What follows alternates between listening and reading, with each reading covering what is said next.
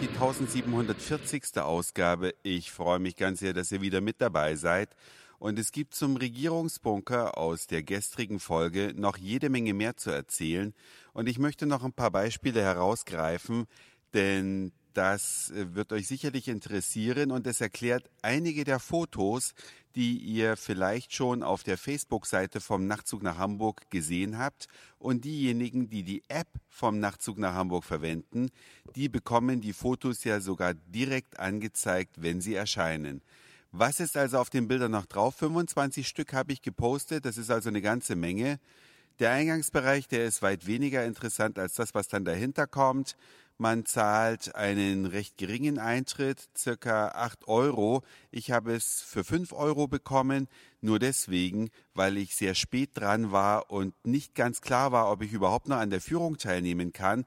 Und ich durfte mich dann noch einer Führung anschließen, die aber schon ein Stück weit im Bunker drin war. Deswegen habe ich nicht alles gesehen und habe diesen Sonderpreis bekommen. Fotoerlaubnis 2,50 Euro. Und dann kann es auch schon direkt losgehen durch die Tore, wie gestern schon beschrieben. Aber was dann noch an Kleinigkeiten war, das ist jetzt das Thema. Was macht man, wenn jemand etwas essen möchte? Ja, natürlich, für 2500 Leute kann man schlecht frisches Obst und Gemüse und Fleisch da unten vorrätig halten. Deswegen gab es da alles in Dosen oder ich muss es vorsichtig formulieren, hätte es im Ernstfall gegeben, so ja nur alle zwei Jahre für die Statisten, die die Bewohnbarkeit und Funktion des Bunkers ausprobiert haben, dann gibt es auf dem Dach eine Sonde, die Atomexplosionen feststellen kann in großer Entfernung und innerhalb von 300 Millisekunden hätten sich dann die Luftklappen automatisch verschlossen, damit eben nichts von dem atomaren Müll ins Innere hineindringt. Wenn die Leute dann da für längere Zeit gefangen gewesen wären, hätten sie vielleicht auch mal zum Arzt gemusst.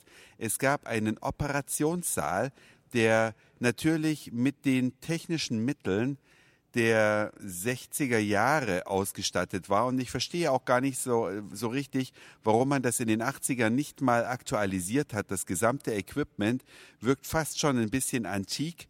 Also auf diesem OP-Tisch hätte sicherlich wirklich niemand liegen wollen.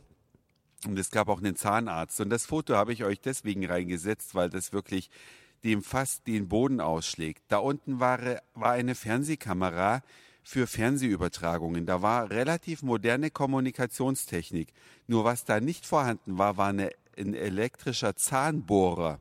Der Zahnbohrer, den ihr seht, wenn ihr euch das Bild nochmal ein bisschen genauer anguckt, der wurde mit dem Fuß betrieben. Ja, also wie so eine alte Nähmaschine hätte dann ein Helfer oder eine Helferin da drauf rumtreten müssen, damit der Zahnarzt da was zum Bohren hat. Also schon ein kleines bisschen vorsintflutlich.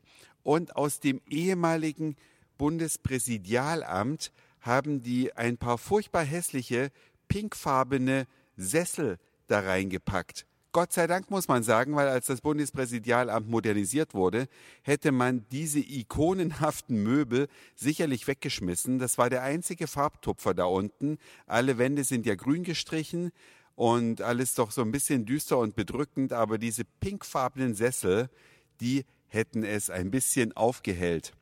Dass es eine Feuerwehr da unten gab, das wird wahrscheinlich keinen groß überraschen.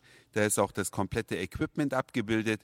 Schaut's euch sehr gerne an. Dafür habe ich letzten Endes die Fotos gemacht und was so für die technisch Interessierten noch wissenswert ist, alle Aufhängungen, ah, jetzt muss ich doch mal räuspern, alle Aufhängungen von elektrischen Kabeln waren mit Federn realisiert.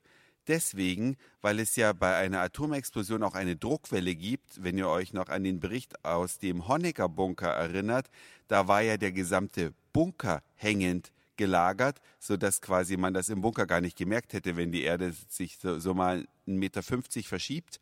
Das war dort in dem Bunker, im Regierungsbunker, Dokumentationszentrum, nicht der Fall. Also da hätte man nicht an der Wand stehen dürfen. Da wäre man zerquetscht worden, wenn so eine Welle da gekommen wäre.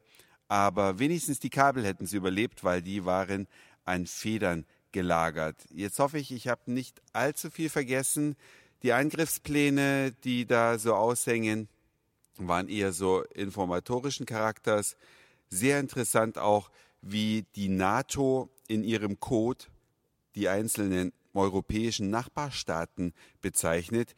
Die Tschechoslowakei, die es damals noch ja so gab in der Form als ein Land, die war also unter dem Decknamen Rolls-Royce abgespeichert, aber die Schweiz witzigerweise als Kids Stuff. Das sagt viel über die Denkweise, über die neutrale Schweiz damals in den 80er Jahren. Über die Eingriffspläne der Bundesregierung, wie man den Ostblock Schrägstrich den Warschauer Pakt hätte angegriffen und an welchem Tag dann auch der Kernwaffeneinsatz vorgesehen war. Darüber könnt ihr euch selbst informieren. Das behalte ich für mich. Schaut's euch an.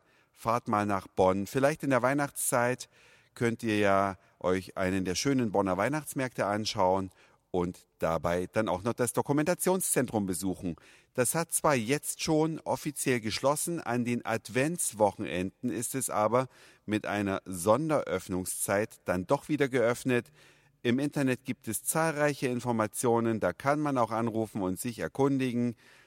Tut mir aber den Gefallen, geht nicht zur letzten Führung um 16.30 Uhr jeweils. Es könnte passieren, ihr kommt dann nicht mit, weil die Führung ausfällt, weil ihr vielleicht die Einzigen seid. Sicherer ist es, um 16 Uhr da zu sein, dann kommt man auf jeden Fall mit. Das war's für heute und nun endgültig zum Thema Regierungsbunker. Dankeschön fürs Zuhören, für den Speicherplatz auf euren Geräten. Ich sag Moin Mahlzeit oder guten Abend, je nachdem, wann ihr mich hier gerade gehört habt. Und vielleicht hören wir uns schon morgen wieder. Euer Reiko.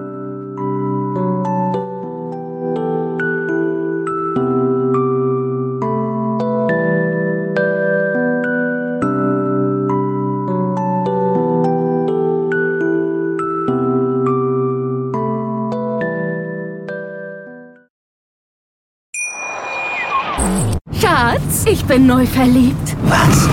Da drüben. Das ist er. Aber das ist ein Auto. Ja, eben. Mit ihm habe ich alles richtig gemacht. Wunschauto einfach kaufen, verkaufen oder leasen. Bei Autoscout24. Alles richtig gemacht.